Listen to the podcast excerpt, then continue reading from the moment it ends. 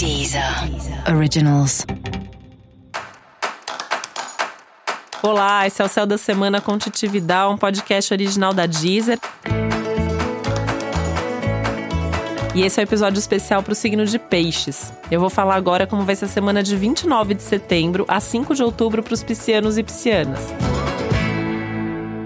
A semana tá intensa, emocionalmente muito intensa para os signos de água, né? E você com certeza sente tudo muito sempre. Então essa semana tudo isso que você já sente, tudo isso que está acontecendo aí dentro, pode ficar meio que a ponto de transbordar.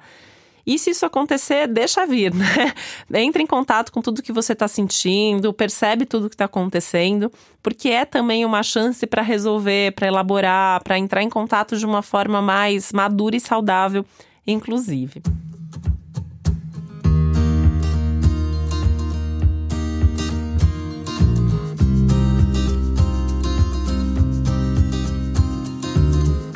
Aliás, esse é um momento ótimo para resolver assuntos do passado, né? Sejam assuntos emocionais, então assim, daquelas coisas que você ficou magoado com alguém em 1900 e bolinha, e aí você guarda isso até hoje, você lembra disso até hoje e tal resolve, né? Dá para conversar com a pessoa, conversa, não dá, conversa com você mesmo, conversa com alguém, tenta esclarecer isso com você para seguir em frente. Esse é um momento que o, o, passado tem que ficar lá no lugar do passado, tem muita oportunidade de novidade, de, de olhar para frente, de olhar para o horizonte, né? Então, tenta trabalhar essas emoções, tenta elaborar isso melhor. Esse é um momento que também os, as pendências, os assuntos mais objetivos, mais práticos, materiais, também precisam ser resolvidos, né? Então é, por exemplo, uma semana maravilhosa para resolver pendências financeiras. Né? Ficou aí alguma dívida, alguma coisa que você precisa resolver, precisa pagar, tenta negociar essa dívida. Você está com bons aspectos aí para fazer um bom negócio, para conseguir de repente um mega desconto, um super parcelamento, conseguir resolver isso e aí não ficar mais tão aflito por causa disso. Se alguém deve para você, também é uma boa semana para negociar, para cobrar, para falar, né? Você, consegue resolver esse tipo de coisa.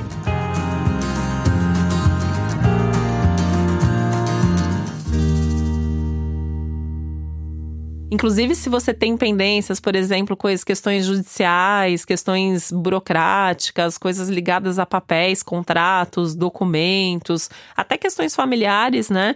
Semana maravilhosa para resolver isso. Eu colocaria uma energia extra nisso, por mais chatas que sejam essas coisas, mas você tira da frente e isso abre um espaço na nossa vida, né? E aí as coisas começam a fluir mais. E aí, trazendo isso para as coisas do dia a dia, porque essa é uma semana também, né, importante de você tocar mais aí no seu trabalho, pensar em como criar oportunidades para ganhar mais, para as coisas fluírem melhor, para você financeiramente ficar mais estável, mais seguro. Então, buscar esses recursos no dia a dia, seja reorganizando as coisas, administrando melhor seu dinheiro, buscando um trabalho onde você ganhe mais. Mas pensar nessas coisas práticas vai ser muito importante para o seu bem-estar emocional, inclusive.